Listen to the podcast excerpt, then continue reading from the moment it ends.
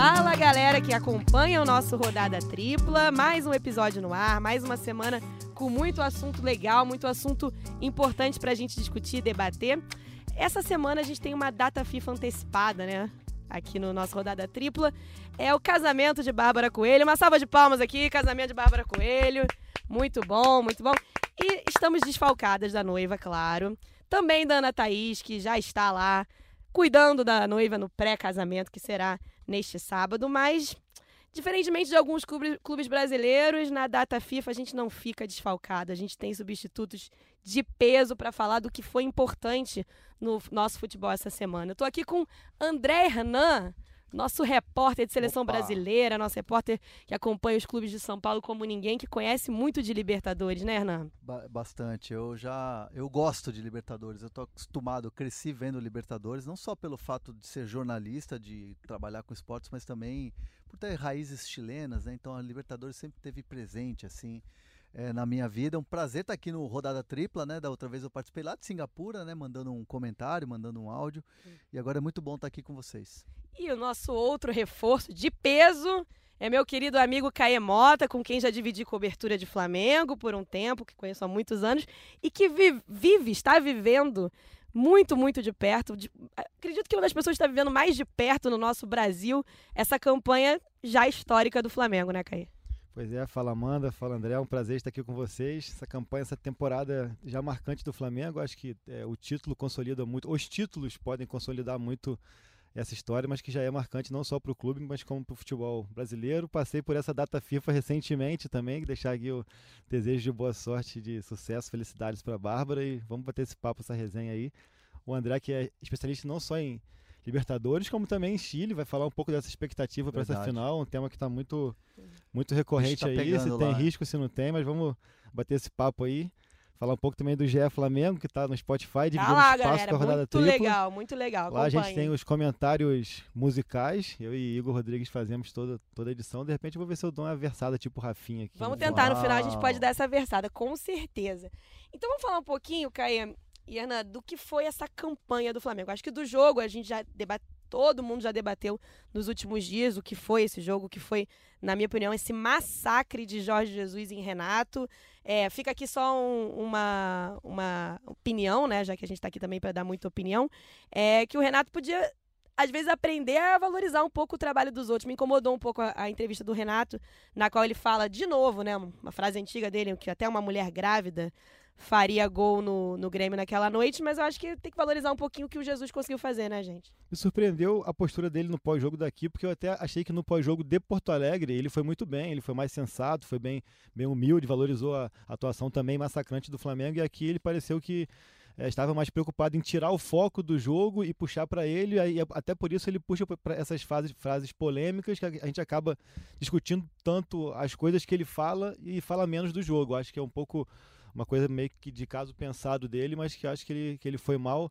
Até no pré-jogo, acho que ele, aquele jogo de palavras faz parte de falar é de melhor jogo, time do. Brasil e tudo é. mais, mas acho que ele pecou também quando ele fala da idade do Jorge Jesus. E agora também ele peca com coisas que são não só politicamente incorretas, como acho que não cabe mais hoje em dia, né? Não, e ficou aprendizado, né? Porque no contra o Fluminense, né? Com o Fluminense contra a LDU, ele, ah, nós vamos brincar no brasileiro. E aí a LDU do Edgardo Balsa, que era inferior, muito inferior muito àquele Fluminense, foi lá e, e, ganhou o título no Maracanã. Então, assim, é um, é um, aprendizado que fica. A gente sabe que ele é falastrão, a gente gosta disso. É, eu gosto muito precisa. do Renato. No fim das coisas a gente eu gosta. Gosto, eu gosto do personagem, mas acho que ele não pode disso, ser CD né? como é, às vezes ele excede. Às vezes erra a mão e errou a mão mais uma vez. Eu acho que o Renato tem uma coisa do ele nunca valoriza o que o outro, o que o outro treinador faz. Eu acho que é isso que eu senti falta. O jeito do Renato a gente já conhece desde a, marra, a época, né? de desde a época do gol de barriga. A gente sempre sabe sobre como o Renato é, mas eu me incomodou um pouco ele botar na conta dos erros do Grêmio e não valorizar o, o futebol que o Flamengo apresentou. Um massacre que foi, é. né? Além disso, ele expõe o próprio time dele, porque ele fala que ah, foram cinco gols, mas cinco gols em falhas. Claro que foi falha, senão todo jogo ia ser Se ninguém falhar, zero, a zero, gol, né? né? Mas também teve mérito do outro lado. Enfim, é uma coisa que acho que ele pode lapidar um pouco aí, mas eu faço questão até de ressaltar que é, tomou de 5 a 0 tudo mais, fica feio, mas o trabalho dele, chegar com esse elenco do Grêmio a uma semifinal de Libertadores é, também é digno de aplauso. Mais uma, né? A, a diferença tempo, entre, né? o, entre o Flamengo e o Grêmio, se a gente colocar lado a lado o time, elenco tudo mais, assim, é abissal. Então, É, até a isso ele poderia se apegar mais, mas de uma outra maneira, não, não menosprezando, que até quando ele fala dessa diferença, ele menospreza, ele fala, ah, mas eles tiveram 200 milhões, e aí como, como se fosse um demérito do Flamengo claro. ter é, esse tipo de investimento, mas enfim... É, ame ou odeio, ou ame e odeie o Renato, mas é, é um personagem marcante. E falando justamente disso, do, do que tem o Flamengo, do que fez o Flamengo, a gente até conversava antes de entrar no ar, Caio, que o Flamengo ganhou no meio do ano, ali na, na, janela do meio do ano, reforços que entraram como luvas, né? Que é Gerson, Rafinha, Felipe Luiz. Pablo. Pablo, exatamente. Pablo Maria. Eu até acho que o Pablo um pouco menos, porque o Léo tá, não estava comprometendo, comprometendo, o Léo Duarte foi vendido. Mas a campanha do Flamengo na Libertadores, né, gente, ela tem um, é, antes e depois de Jesus, antes né? Antes e depois, depois de, Cristo, de Cristo, mas antes e depois de Jesus. antes e depois de Cristo, perfeito. E Vamos lembrar um pouquinho essa campanha? O Flamengo termina a fase de grupos num sufoco, né, num cara? sufoco. Eu acho que foi uma campanha onde a primeira fase, o Flamengo é, era um time. Eu, eu concordo que o Felipe Luiz, o Rafinha, o Gerson principalmente, é, dão um upgrade muito grande de qualidade, mas já era um time muito forte e que não conseguia desempenhar um futebol minimamente é, é, produtivo. Assim, era um time muito refém da qualidade individual. Esse quarteto ofensivo já existia. Arrascaeta, Everton Ribeiro, Bruno Henrique e Gabigol. Banco, né? existia, existia no elenco e é. não, não, tinha em campo por conta de opções do Abel. Acho que o Flamengo é, teve uma primeira fase ali de, de consolidação de riscos, mas acabou passando e foi importante até para exorcizar alguns fantasmas assim que existiam e eu sinto que não, não, não há mais é, nem, nem naquele ambiente do Maracanã, da torcida em si, já mudou um pouco a confiança. Libertadores para o Flamengo era um fantasma então, ambulante, acho que né? Foi uma primeira fase importante para isso e, e, de repente, tentando ver o copo meio cheio, o time foi tão mal contra adversários tão mais fracos que foi importante para que a diretoria visse que não dava mesmo para para trocar o Abel. Eu sou contra essa, essas, essas ideias de clube do vinho, o clube da cerveja, o clube do bacalhau. mas, bacalhau? Mas eu que convivi ali. do Porto. convivi ali perto o trabalho do Abel, e eu tenho aí 12 anos já como setorista, eu posso falar opinião pessoal, foi um dos piores trabalhos que eu já vi, assim, um time que não apresentava nada, um time que regrediu para o que tinha com Barbieri e com Dorival, então acho que, assim, é, foi uma, uma prim primeira fase enfim, cambaleante, mas acabou passando e deixou lições Aos de trancos que, e barrancos, é, né? A principal lição era de que daquela maneira não ia muito longe. E aí chegou o Jesus. Não, e, e, sem contar que é, a primeira fase ela foi tão ruim é, e a confiança do jogador. A gente via que, por exemplo, o Gabigol, que a bola hoje bate nele e entra, não tinha, não tinha confiança. Se, se, se de repente o Flamengo não classifica para as oitavas da Libertadores, o Gabigol ia, ia, ser, o vilão. ia ser o vilão, ia ser escorraçado. Se sai um gol ali do Penharol, O Bruno Henrique ia sair como pipoqueiro, porque saiu no intervalo do jogo. É, e, assim, emocionalmente o, o, time não tinha estrutura. Então, de repente, classifica, vai aquele alívio. Eu, inclusive, acompanhei o sorteio é, lá no Paraguai, na sede da Comebol. O, o, ambiente já entre os dirigentes do Flamengo era outro para o jogo é, contra o Emelec. E aí vem a chegada do Jorge Jesus, assim, que é aquela cereja gigante num bolo bonito que pelo jeito tá bem saboroso, né? Tá bem saboroso. Bastante. E mesmo com o Jorge Jesus, seguindo a falar da campanha do Flamengo, depois a gente vai falar um pouco da do River, é, mesmo com o Jorge Jesus vem um outro fantasma para a torcida do Flamengo, que foi aquelas oitavas de final. o Flamengo jogou, é, é muito importante ressaltar que às vezes a gente esquece, jogou desfalcado, sem dois dos melhores jogadores do futebol brasileiro, que são Arrascaeta e Everton Ribeiro. E Everton Ribeiro. Início de trabalho. Início de trabalho do Jorge Jesus, ele errou. Jorge Jesus errou, Jesus errou, errou ali. Uma escalação de colocar, Emelec, né? colocar o Rafinha aberto pela direita na frente ali o Rodinei com, com o Rodinei. Foi, foi, mesmo uma atuação muito, muito abaixo da expectativa. Eu estava lá, assim, e. Você estava lá, né? Estava lá e nada deu certo também, assim. Além da atuação muito ruim, foi, foi um jogo onde nada deu certo. O segundo gol do Emelec mesmo é uma bola perdida pelo Lucas Silva lá na frente, depois bate no René lá atrás e entra, é um enfim. Bate-rebate, né? Bate-rebate, um mas espírita, é, né? É uma atuação que... É, quase botou tudo a quase perder. Quase botou tudo a perder. O clima ficou bem pesado ali, porque foi uma semana após a eliminação Atlético, pro Atlético Paranaense, mas foi tudo muito, muito rápido, assim, o Jesus tinha acabado de chegar, mas conseguiu reverter numa vitória. As duas eliminações é, ia ser um negócio complicado para ele continuar o trabalho. Né? Uma vitória depois aqui no Maracanã que fez toda a diferença. Aí mudou o astral completamente, não só para a Libertadores, como para a sequência no Brasileiro. Tudo bem que na, vitória, na partida seguinte foi a derrota para o Bahia, é, se não me engano, 4 de agosto. Mas foi a última vitória. De lá para cá o time não perdeu mais, praticamente nem empatou. É, tem um empate ou dois, se não me engano. Então, assim, é, São dois, né? São dois. Um é um com o Inter São pela Paulo. Libertadores e o São Paulo, exatamente.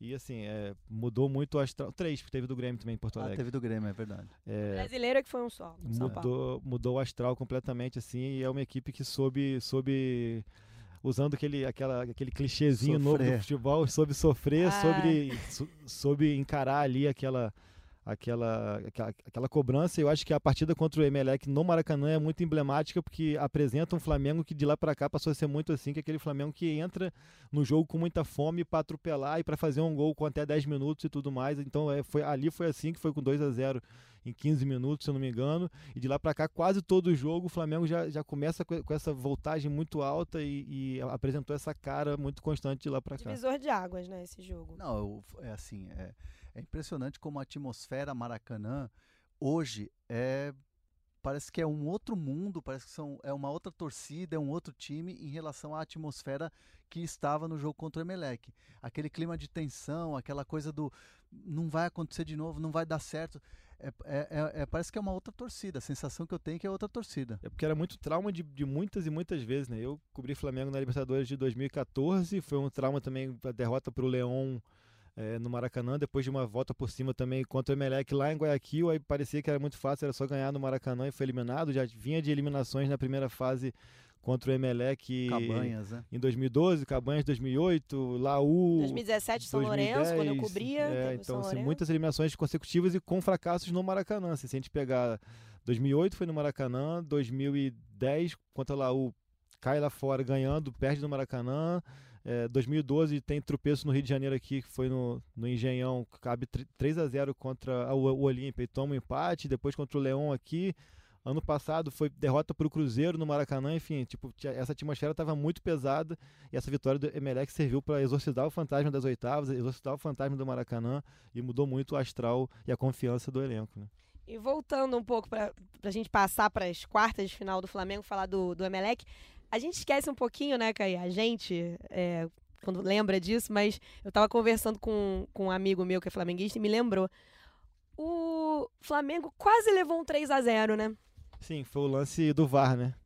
O lance Lembra? do O lance do VAR. O Bruno Henrique faz o pênalti, Faz o foi pênalti. pênalti. Ele levaria um cartão amarelo, seria seria expulso, não jogaria a ele Já volta. estava pendurado. Uma falta Foi anterior. um toque de mão numa jogada com o Rodrigo Caio na, na- no lance anterior que, que, que antecedeu ao pênalti e aquilo ali foi o que manteve. E tem Flamengo gente que ainda vive, né? critica o VAR, né? Pois é. tá O? Flamengo ainda critica o VAR, né? Todo mundo critica o VAR quando, quando, É- Quando é contra ele. quando é né? contra ele, exatamente. Mas é tudo assim, o VAR criticam quando é contra ele, a convocação criticam quando é contra É. ele, não, não tem um critério coletivo de benefício ao futebol brasileiro, assim, é- as pessoas querem, querem benefício próprio, né? É. E falando das quartas de final, voltando um pouquinho, já é. Aí eu acho que nas quartas de final é, entra o time titular do Flamengo. Aí é essa formação que Que tá até hoje. é o melhor time do é Brasil hoje, máxima. esses 11 jogadores, né? Justamente ali na nas quartas de final que, pum, Naquele jogo até, por sinal, o Jesus surpreende começando com o Gerson no banco, né? Ele começa com o Gerson no banco, aí o Gerson entra no segundo tempo e muda bem a cara da equipe, mas foi uma partida onde o time soube, soube ser muito maduro, assim, no sentido de de estar de tá, é, em positivo no ataque, mas o gol não saía, era difícil, o Inter com uma defesa muito forte conseguia se manter ali intacto e acabou que no fim do segundo tempo já saíram os dois gols que foram determinantes, e teve também a questão do, do gol perdido do, do Nico Lopes. Enfim, é uma campanha que se a gente parar para pontuar vários, várias situações, assim, tem, tem muito do chamado sobrenatural também, tem muita coisa que é muito aquela a performance muito boa, a performance em alto nível, mas também é uma campanha é, que é um cara de campeão, porque muita coisa aconteceu. Claro que nunca vai ser como o Atlético de 2013, que já é demais, mas tem muitas, muitos lances pontuais aqui. A gente já lembrou um nas quartas, um, nas, um na, nas oitavas, primeira fase também o lance do o, o jogo com o Penharol lá, enfim. É, O lance da- das quartas, então, é o gol perdido pelo, pelo, Nico pelo Lopes, Nico quando tá Lopes, 2 a né? 0 É. já, ele É o recebe gol fora de casa, né? um erro do Pablo Maria, Mas- mudar completamente o. mas Que sabe- 1x0 era do Inter no, no Beira Rio, o Inter chega a abrir 1x0 no Mas Flamengo. você sabe que nessa campanha do Flamengo, até a, a caminhada até a final, é, eu, eu- a sensação que eu tenho é que assim, o Flamengo, mesmo por todos os percalços que passou, por toda a dificuldade que teve, sempre foi muito superior. Sempre foi um time muito é, cascudo. E, e esses jogos contra a dupla Grenal, é, quartas de final contra o Inter e depois a semifinal contra o Grêmio, é, mostrou essa superioridade. Foi É, muito superior nos quatro jogos. mesmo assim tendo dificuldades, mesmo tendo foco ali, um momento do jogo que poderia, ah, o tal do SIC no futebol para mim não vale nada, o Flamengo sempre foi muito tranquilo, Sim. muito cascudo, o que para mim vai fazer a diferença contra o River. É, contra o Rio a gente já vai entrar na final ou a gente vai. Como é que tá o, o cronograma? Eu acho que. já dá pra falar, porque a gente já só falando do que foi a semifinal, né? Ta- Talvez o lance da semifinal, como a gente elegeu um lance de cada momento, né? Maicon, Michael, né? Acho que sim, né?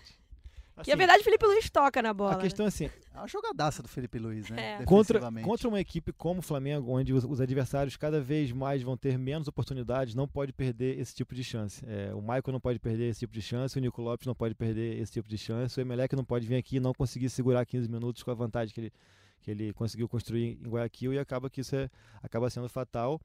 É, mas um confronto de atropelamento total. Até tem uma camisa hoje que os torcedores do Inter fizeram, não sei se vocês chegaram a ver. É isso? A torcida do Inter fez, fez uma camisa vermelha, obviamente, com o nome é, dos 10 gols marcados na ordem que foram marcados. Everton, Ribe- Everton Ribeiro, Gabigol, Bruno Henrique, Gabigol.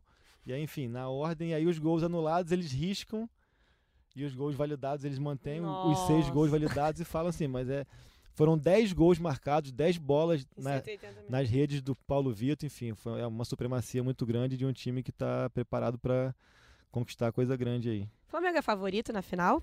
Caê e Hernan. E eu não vou responder, vou jogar pra vocês.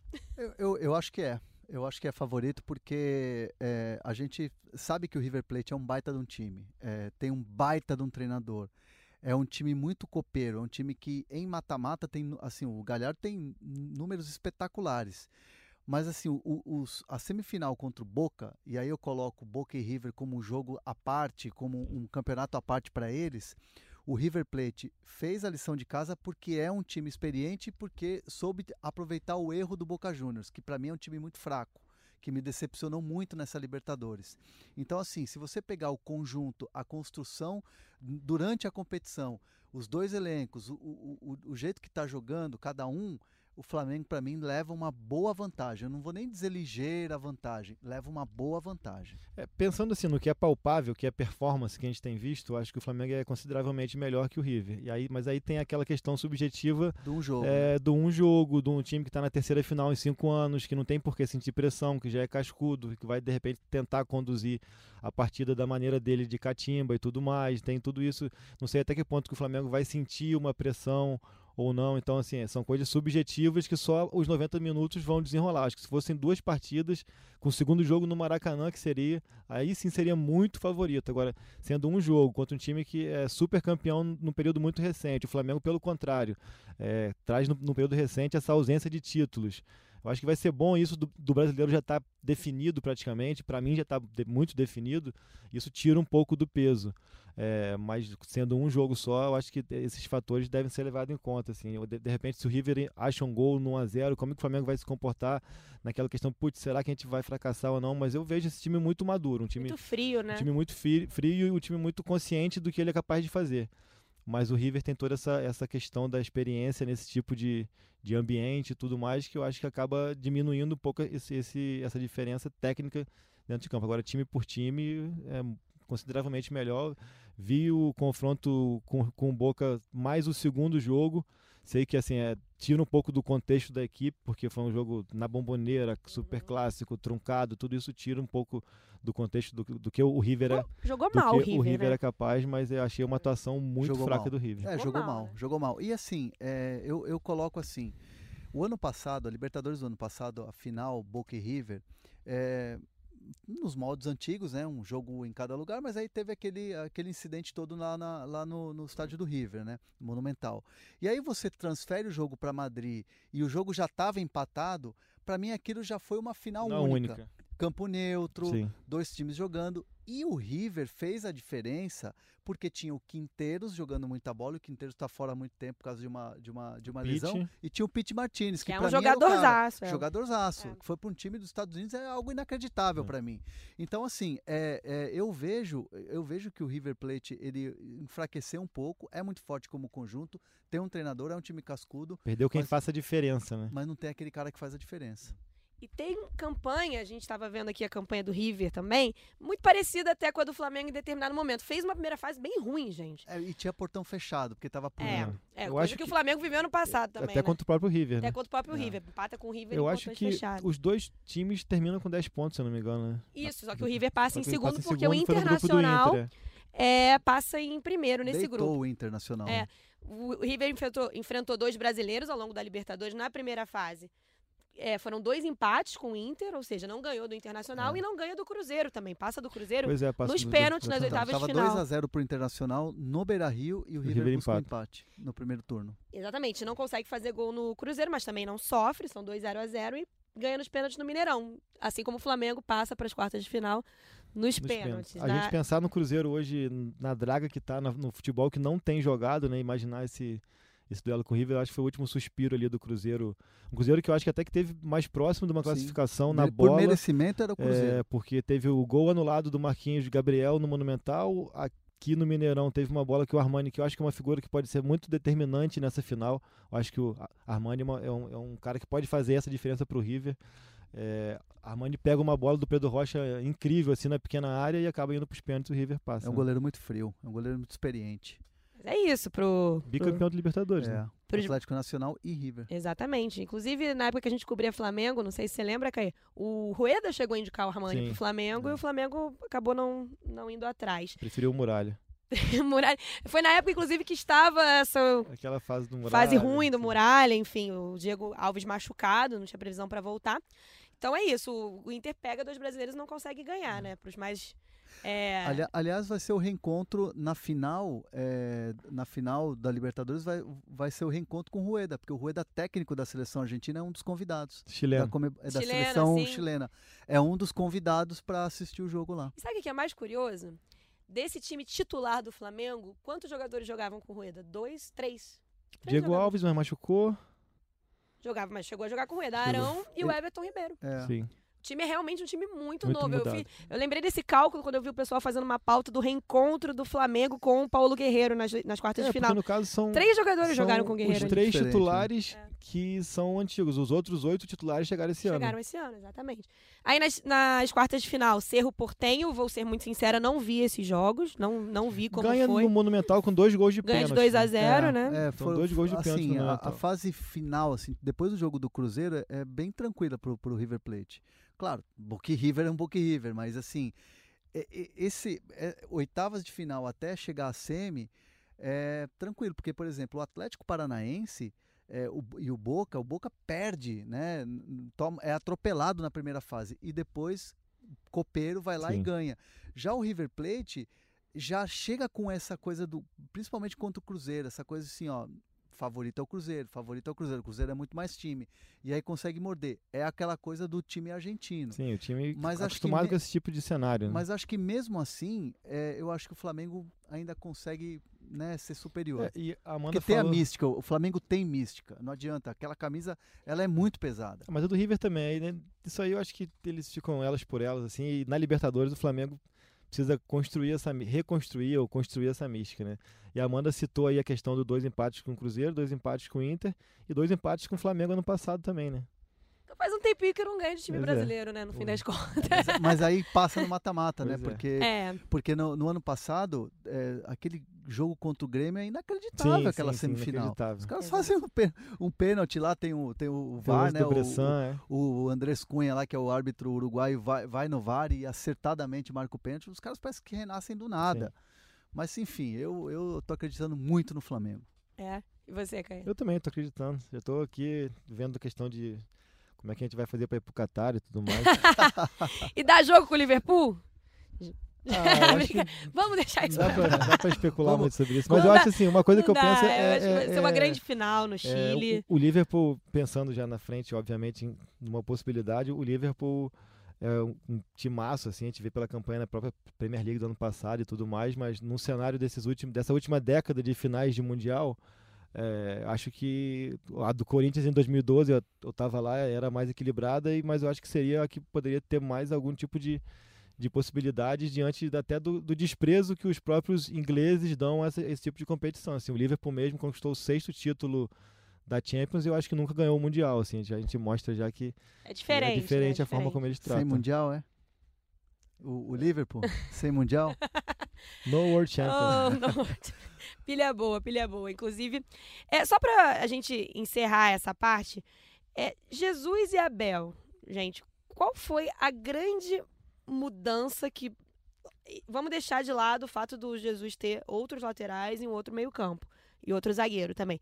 Mas qual é a maior diferença que você vê? Porque você falou que foi um dos piores trabalhos que você viu recentemente, ali como setorista. Qual foi a grande diferença que você vê no trabalho do Jesus? Eu acho primeiro a questão da vontade de trabalhar. É, parece uma coisa muito, muito simples, mas é muito importante. assim. A gente, é, a gente hoje em dia vê muito pouco treino mas pelo que a gente via de treino do Abel e vê a intensidade, a forma como Jesus participa, como ele, é, ele, ele observa minuciosamente todos os detalhes, não só táticos como técnicos. A gente vê às vezes um treino de fundamento, ele, ele quer ensinar o cara como que ele vai correr, como é que ele vai atacar a bola, como que ele faz tudo, a própria intensidade na lateral do campo, a atenção aos detalhes, assim. É, eu acho que a forma de trabalhar, a vontade, a sede de trabalhar, de conquistar do Jesus, por mais que ambos tenham já uma idade avançada e uma carreira é, muito longa, assim, é, é, é, bem diferente, assim. Eu acho que ele tem, chegou aqui com muito mais vontade de conquistar, de, de, mostrar um trabalho diferente do que o Abel. E aí a questão de, de conceito de jogo, de futebol aí é uma coisa que é famoso 7 a 1 né? Porque não dá para comparar a forma como Jesus monta a equipe dele de maneira ofensiva, de buscar o gol, de buscar sempre ser impositivo, de ter a bola e tudo mais. E o Abel com esse, mesmo com uma equipe tão talentosa, ele, ele mesmo, palavras dele mesmo, que não fazia questão de ter a bola para que fosse atacado e poder usar espaços é, no campo do adversário. Enfim, são conceitos de, jo de jogo diferentes. Não vou dizer que tem melhor ou pior. Apenas diferente, diria MC Marcinho. Mas para o meu gosto, pro meu gosto não, não há comparação. Até rolou muito um meme é, após o jogo do Grêmio, que era o Abel dizendo assim, poxa, se o 0x0 classificava, para que fazer cinco gols? Então, assim, é meio que isso resume bem mesmo o Abel. Como é que seja um meme, é, a impressão era meio que essa. Eu vou além, eu, eu vou não só ao Abel, mas eu vou aos técnicos brasileiros. A gente vai assistir, a gente cobre um, um determinado time e aí o, o treinador fecha o treino. E aí a gente vê no jogo nada diferente. O Jesus fecha o treinamento, vocês não acompanham, mas você vê no campo, você fala, meu Deus do céu, Exatamente. é isso então. Perfeito. Então acho que é isso. E ele tá, tá, tá sendo bom ver um cara diferente claro, aqui, né, Hernan? Claro, claro. Eu acho que, assim, até em alguns momentos a gente viu tre alguns treinadores com comentários ruins, até um pouco xenófobos em relação à vinda de estrangeiros. Não acho que a gente tem que babar o que é de fora. Não precisa também desse complexo de virar-lata de achar que o nosso não presta. Mas eu acho que já estava na hora da gente ter alguma coisa diferente. Porque até os novos treinadores brasileiros estavam repetindo vícios dos antigos. Mudanças de conceitos, conceito, assim como a questão é. do conceito mesmo de time misto ou de time reserva no brasileiro, porque tu tá em uma competição mata-mata e vice-versa. Tá uma coisa chata. Isso aí só, ele vai dar trabalho, é. Só desvaloriza as competições e tudo mais, assim. Ele chegou aqui, ele pode ganhar a Libertadores, já ganhou o Brasileiro, assim, com sobras, é, sem poupar ninguém e tudo mais. Enfim, acho que fica essa lição, é uma coisa que até, é, se, se, tu parar para pensar, pouquíssimo tempo, no, no passado é, nem tão curto, era inimaginável a gente, a gente pensar que uma equipe brasileira ia ganhar a Libertadores e o Brasileiro no mesmo ano, assim. Agora pode ganhar ou não pode ganhar, mas, mas tá é uma coisa até o final. palpável, assim. Até é. antigamente, quando a Liberta encerrava em junho, o time abria mão do Campeonato Brasileiro, é. ficava já, entre aspas, se preparando para o Mundial, uma coisa absurda, assim, questão... Você tá falando do principal é, Campeonato Nacional do são, futebol brasileiro. São questões de conceito, assim, que ele chegou aqui, manteve, bancou, as ideias deles e dele e é, é, são ideias diferentes e que estão dando certo. É. Então, assim, é, é o que você falou, vai obrigar muita gente a se coçar, né? Um dos treinadores mais vitoriosos da história do futebol brasileiro, Felipão, é, com passagens pela Europa, com passagens por Portugal, pela seleção portuguesa, chegando a uma final de Eurocopa, quase conseguiu o que o Jesus pode conseguir, que é conquistar a Libertadores e conquistar o Brasileiro. Conquistou o Brasileiro, Libertadores parou no Boca Juniors numa semifinal. E parou no Boca Juniors, o Felipão, por medo do treinador. Sim. Porque no jogo da Bomboneira estava 0 a 0 com 38 do, do segundo tempo e ele estava feliz com o resultado porque achava que ia resolver em casa. Aí o Boca fez dois, gols. To, fez dois gols em sete minutos, acabou. acabou então, ali, assim, né? a diferença do Jesus é, é. Você vai pensar, qual técnico brasileiro que iria é, botar um time principal num jogo véspera de decisão de num Libertadores. Clássico. Num clássico. É, num clássico. Ia, ia, não, o treinador brasileiro ia fazer o seguinte: ia colocar reserva e já tinha até justificativa para derrota. Sim. Então, assim. Ia botar tranquilo, sem medo de pressão. O cara vai para cima. O Renato é, é um exemplo de ver, disso, né? É legal de ver, o cara vai para cima, o cara não tem medo, o cara dá ótimas entrevistas, o cara é um baita de um treinador, encaixou o time, pode conquistar dois títulos gigantes pro, pro torcedor do Flamengo que tá muito tempo sem comemorar, principalmente um título internacional. E é um cara que é convicto da forma que ele Vamos tem exaltar, pro, que ele tem pro Exaltar, time não tem dele atuar. Assim, é. O Tem que Flamengo exaltar. É um time que vai enfrentar, enfrentar o, o Grêmio em Porto Alegre, o Inter no Beira Rio ou o, o River Plate em Santiago, a gente sabe que o Flamengo vai atuar da mesma forma, não vai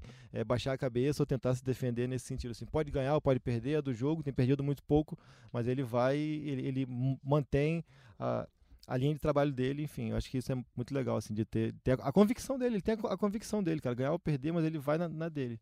Então, só pra gente mudar aqui um pouco o tema, Galhardo. Que, que a gente. é- Que, o Galhardo é um, é, tem um estilo parecido. Não tem um estilo parecido com o do Jesus, mas é um treinador que merece todo o respeito do mundo, né? O que ele fez pelo River Plate, o que ele é pro River Plate, é um. Eu acho que não existe hoje. Acho que talvez o Renato, pelo que ele ganhou como jogador e como treinador, mas eu não vejo um treinador tão vitorioso, tão identificado como o Galhardo com o River Plate, né? O que, que a gente pode esperar desse confronto? Ele é, ele é um treinador, é, para mim, ele é o melhor treinador da América. Ele- incluindo todos os treinadores de seleções. Para mim, ele é melhor que o Tite. O Marcelo Galhardo, para mim, hoje é melhor do que o Tite. E, e, assim, é um, é um treinador que em 10 anos tem nove títulos.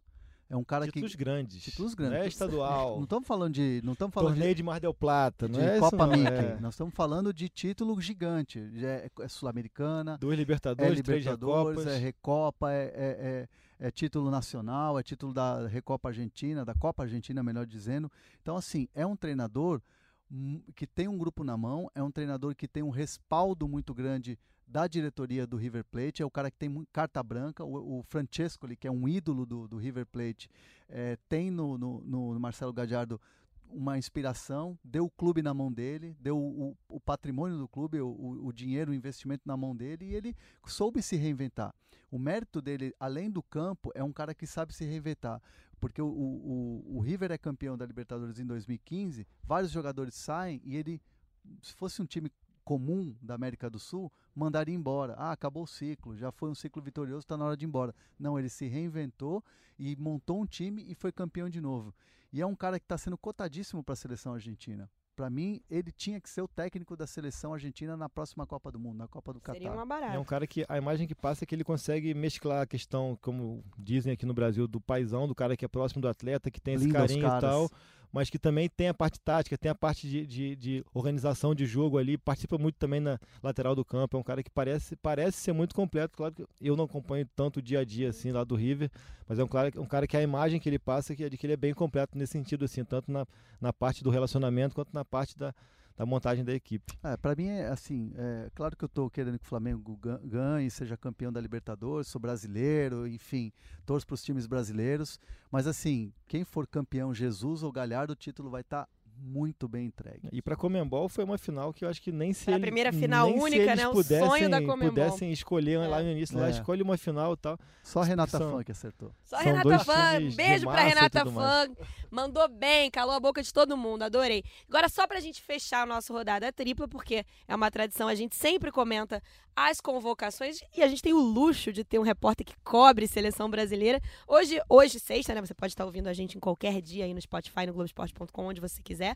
É, teve convocação pra, pra próxima data FIFA. E o Tite não chamou ninguém do Brasil. Acho que rolou um bom senso. Eu curti esse fato pra ele não parar de se de- desgastar com o público brasileiro em geral, É, né? O Tite vive o pior momento dele na seleção. É o pior momento dele, ele sabe que ele está pressionado e essa pressão ela vai além do campo. É, não só pelo resultado, não só pela mudança de estilo de jogo que o Tite está tentando implementar na seleção brasileira. De um Neymar mais próximo da área, que o Neymar não vai estar porque está machucado, um Gabriel Jesus jogando pela direita por pedido do próprio Gabriel Jesus, Firmino do jeito que joga no Liverpool, Casemiro da maneira que joga é, no Real Madrid, por aí vai, o Lodge pedindo passagem, na dúvida com o Alexandre, para mim o Lodge está melhor, inclusive. É, mas assim, é uma pressão muito grande em cima do Tite e ele tem uma outra pressão, uma outra batata quente, que é a questão do calendário, que é uma coisa que não, não diz respeito ao treinador. O Mas treinador vai pro colo dele, né? o treinador tem que o treinador ele, ele e o Tite ele morre abraçado com convicções isso é assim desde a época que ele treinava o Caxias então assim a Nossa conv- colega Ana Thaís Matos fala isso com frequência, que ele tem dificuldade de mudar as é, ideias. né? a, a convicção do Tite é eu sou o técnico da seleção brasileira eu quero observar os jogadores não é- eu, não, eu não posso entrar em chiadeira de clube chiadeira de clube é com a CBF Mas a convicção dele quando ele era do clube e ele chiava, então ele mudou. Exa- não assim tudo bem mas Então, aí cada um tá defendendo não, o seu pois é, lado mas né? aí ele volta- tá defendendo o lado Mas dele volta, agora da seleção vol- brasileira volta né? aquilo que mais do que convicção é benefício próprio, eu acho também, né? É, mas assim ele tá olhando Pensar no seu. Ele né? está olhando o trabalho dele, ele está olhando o quintal dele, está olhando é, o jardim dele.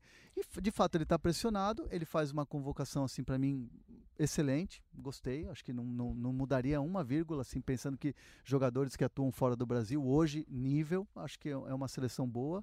É, são amistosos, né? Eu acho que o jogo contra a Argentina vai pesar muito o resultado, vai pesar até mais do que a própria atuação. Se ganhar de 1 a 0 jogando mal, vai ser importante, vai dar um respiro para ele. E é o que vai valer mesmo, a Vera é a eliminatória. Quando começar a eliminatória, se ele não for bem, aí a coisa começa a Tenho a impressão que o Tite ficar não tem complicado. que inventar muitos nomes. Eu acho que ele tem que, pelo que eu vi dos jogos da seleção, os últimos, eu sinto uma necessidade dele inventar ideias, modo de jogar, a forma como ele quer ver a seleção jogar. Eu acho que é mais do que ver um nome que ninguém tá querendo. Porque eu acho que é é isso, a seleção é isso. Não tem, eu não vi nenhuma crítica recente, por exemplo, à convocação dele, com exceção à questão do calendário, que é um, cai no colo dele mesmo, não tem jeito.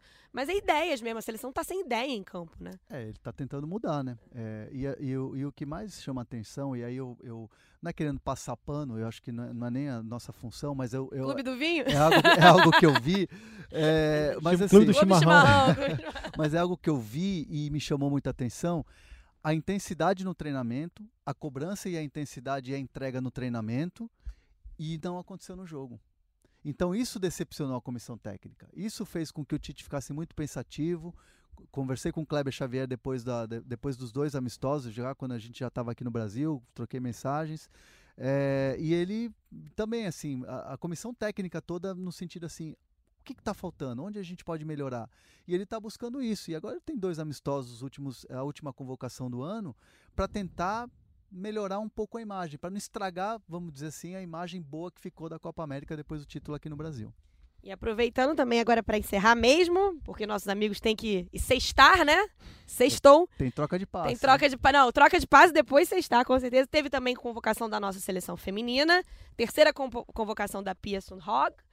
Sem muitas novidades, aí vou dar a minha opinião aqui, que eu já esperava que nessa terceira convocação a Pia já tivesse observado mais o futebol brasileiro, mais nomes que seriam novidades para valer. Não tem muito muito diferente em relação ao que vinha sendo feito até antes da Copa do Mundo. São as mesmas jogadoras. Eu acho que a essa altura ela já poderia ter trazido uma coisa diferente, mas ainda acho que ela está esperando a virada do ano e etc. Não temos a Cristiane, havia expectativa da Cristiane voltar, mas tanto a Pia quanto a comissão técnica exp- explicaram que estão conversando com o São Paulo. A lesão muscular que ela sofreu na Copa foi uma lesão dura, então a tendência é que a Cristiane volte na próxima convocação. E temos a volta da Andressinha, que também teve lesão e está voltando depois da Copa do Mundo. E da Rafaele. Rafaele, para mim, é a melhor zagueira do futebol brasileiro em atividade. E ela não vinha sendo convocada desde o ano passado, porque, porque ela sofreu uma lesão, não se recuperou a tempo da Copa do Mundo. E a Rafaele é uma volta importante. De resto, a gente fica esperando. Temos a Rainha Marta, lógico, convocada de novo, mas fica esperando a Pia fazer uma coisa diferente. Mas em campo, a Pia já fez alguma coisa diferente. A gente já vê a seleção jogando com outro padrão, uma outra forma, a Marta A fazendo energia várias é funções, energia diferente. E a gente viu ontem na coletiva da Pia, que eu pude participar, muita gente. Foram três perguntas em sequência sobre Jorge Jesus, né? Pegou o dia seguinte ao jogo do Flamengo, mas a- acho que a Pia abre uma fresta para algo que parecia improvável na nossa na nossa cultura, um trem, quem sabe um dia, não tô querendo derrubar o Tite, imagina, longe de mim, mas eu acho que daqui a um tempo a gente pode até ver um, um treinador na seleção masculina também, eu acho que a gente, a seleção, o futebol brasileiro é o futebol pentacampeão do mundo, é o futebol mais vitorioso do mundo, pô, futebol que já Mas, criou... Amanda, você sabe que é, não é, é, uma, é uma sensação que você está tendo, mas eu trago aqui é, um bastidor. É, eu consultei uma, uma pessoa importante da CBF, um- uma, uma pessoa que tem um- uma certa posição lá legal, e fiz exatamente essa, essa, essa, essa, esse questionamento. será que a Pia, é, pelo fato da Pia estar tá lá, já não abre um pouco a cabeça da CBF em relação à vinda de estrangeiros? Porque, claro, Jesus é tema de conversas, de cafés, de resenha. E a gente também, claro, tem essas conversas. Claro. E o Jesus fontes. também, assim, é, pode ser aquele cara que mostrou pra gente aqui é, é, a possibilidade de um técnico de fora vir pra cá e Novas ter um, ideias. um trabalho tão, tão bom assim, mas não tem que ser ele, basicamente. Não é. Então, pode, pode ser que você A tenha gente uma usa outra ele como peça, exemplo, Jogo é. com exemplo. E, e- assim- e essa pessoa me disse, cara, a Pia foi contratada, está fazendo um belo trabalho, por que não um Jesus? E aí eu não estou querendo aqui, como Uhum. você falou, demitir o Tite e contratar o Jesus, não é isso. Mas é só uma conversa interna que a CBF vê. e Porque vê era algo impensável há acho- uns anos atrás você imaginar um estrangeiro. Eu lembro que depois do 7 a 1 se ventilou muito brevemente o Guardiola e foi uma coisa que não funcionou, veio o Dunga, né? E muita gente veio, é, é, cria mesmo, sei lá, uma xenofobia, mas eu acho que é mais uma soberba. Eu, eu acho que o Brasil, como um todo, tá nesse nível de futebol é, muito abaixo do que já foi pela soberba, assim, de achar nós somos o Brasil, O Brasil não ganha de europeu mundo. Copa do Mundo desde e a tudo final, mais gente. e tal. Então, assim, assim, eu acho que tem sim que abrir a, abrir a cabeça, abrir espaço para novas ideias, para novas, novas culturas chegarem e criar esse intercâmbio pode fazer muita diferença. Achei muito legal também, falando um pouco da Pia, ela demonstrar esse, esse conhecimento do futebol brasileiro como um todo, assim, de estar observando não só o feminino, mas tá ali Ela abraçar o de projeto tá da seleção brasileira é uma técnica por bicampeã olímpica, gente. do, É. do, do que rola no país mesmo, assim, enfim, acho bem interessante. Então é isso, gente. Encerramos a nossa rodada tripla. Muito obrigada. A gente vai fazer aqui só para fechar a tradição que a gente sempre faz quando fecha a nossa rodada tripla. Onde você estará no fim de semana, André Hernan? Eu vou estar na minha casa, aniversário do Bento, meu filho. É. seis Parabéns ao anos. Bento. Parabéns Bento. Bento é fera e sexta-feira sempre, né? eh, Uma vez por mês, troca de passes e cobertura aí dos times paulistas aí e de olho claro também nesse Flamengo aí que tá enchendo os olhos. E você, meu querido setorista do Flamengo, Caê Mota? Estarei no Maracanã domingo, Flamengo e CSA, às 19 horas. É, completa um turno do Jorge Jesus, um turno que, ao que tudo indica, claro que futebol tem que ser jogado, mas ganhando o CSA, um turno impressionante de 16 vitórias, dois empates, somente uma derrota, caso vença o CSA, mas mesmo que perca também, não deixa de ser impressionante. A gente vai estar lá acompanhando esse Flamengo pós-classificação, vai ser um clima de muita festa no Maracanã, pelo que pode acontecer e pelo que já aconteceu. Bom trabalho para vocês. Eu estarei em casa de folga acompanhando tudo isso que vocês falaram. Gente, até a próxima. Bárbara Coelho, um ótimo casamento, como dizem na minha religião. Mazel Tov, tudo de mais maravilhoso que você merece. Beijo, Bárbara. Olá, Bárbara Coelho. Aproveita esse momento, que você seja feliz no seu casamento. Alô, Rafinha! Alô, Rafinha. Valeu, galera. Até a próxima.